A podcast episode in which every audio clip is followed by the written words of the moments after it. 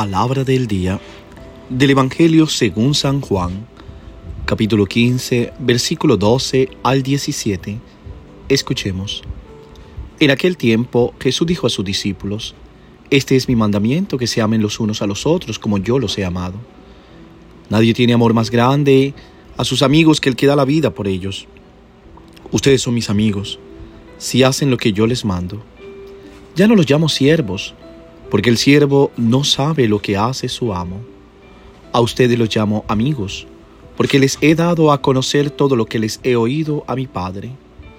No son ustedes los que me han elegido, soy yo quien los ha elegido y los ha destinado para que vayan y den frutos, y su fruto permanezca, de modo que el Padre les conceda cuanto le pidan en mi nombre. Esto es lo que les mando, que se amen los unos a los otros. Palabra del Señor. Gloria a ti, Señor Jesús.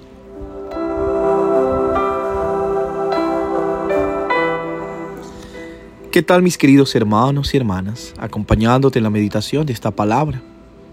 Recordándote que Dios hace todo espléndidamente para nosotros. Él pone todo en el camino. Él tiene el control. No te angusties, no te desesperes. Dios dirige nuestra vida. Recuerda que Dios no coloca cosas imposibles en personas incapaces.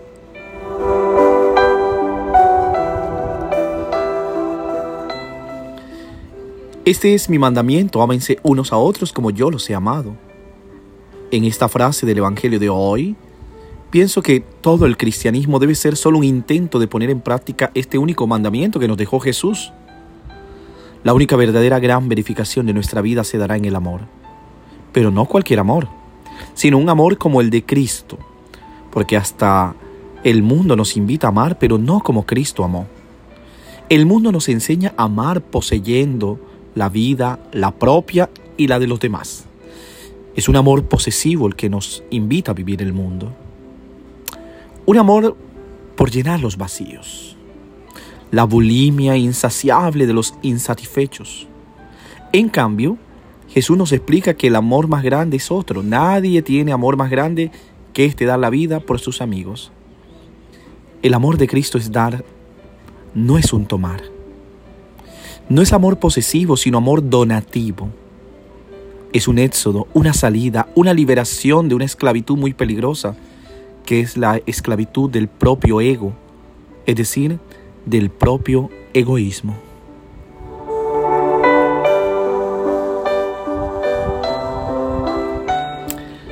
A veces solo llamamos amor a nuestro egoísmo que intenta poseerlo todo pero siempre queda insatisfecho. En cambio el amor que llena de alegría es el que sabe dar, sabe dar a los amigos. Ya nos llamo siervo porque el siervo no sabe lo que hace su Señor pero los he llamado amigos, porque todo lo que he oído del Padre os lo he dado a conocer. El verdadero problema es pasar de una condición servil a una condición de amistad. Y esto solo puede suceder si dejamos que Jesús nos diga el Padre, es decir, que nos diga todo lo que ha oído.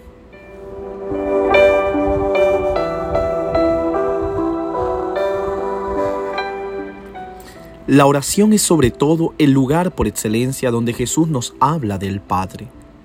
Porque más que nada la oración debe ser escuchada. De esa escucha nace la fe y de esa escucha nace también nuestra redención. La palabra de Dios, sobre todo el Evangelio, es el modo de Jesús de hacernos conocer las cosas del Padre. Debemos volver a orar con la palabra. Deberíamos empezar de nuevo a ser más amigos que servidores. De hecho, Buscas amigos que no sean aquellos que están solo por conveniencia.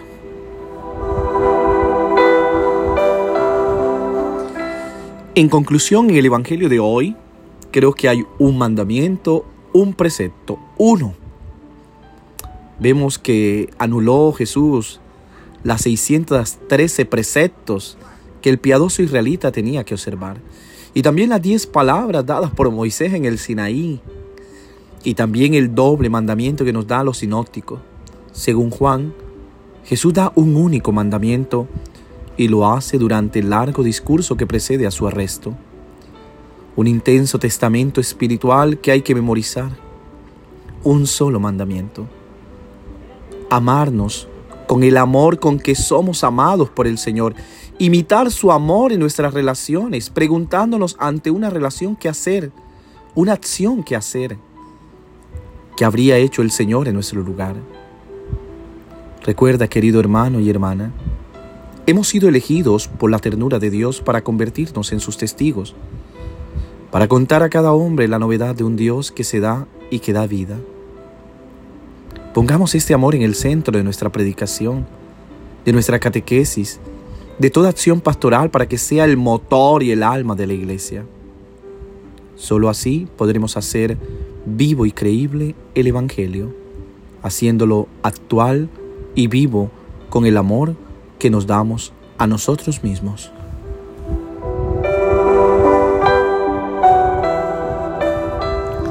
Que el amor de Dios llene nuestras vidas y que aprendamos a vivir en el amor. Que ese sea nuestra bandera. Que Dios te bendiga en el nombre del Padre, del Hijo y del Espíritu Santo. Amén. Te deseo un hermoso día. Reza por mí.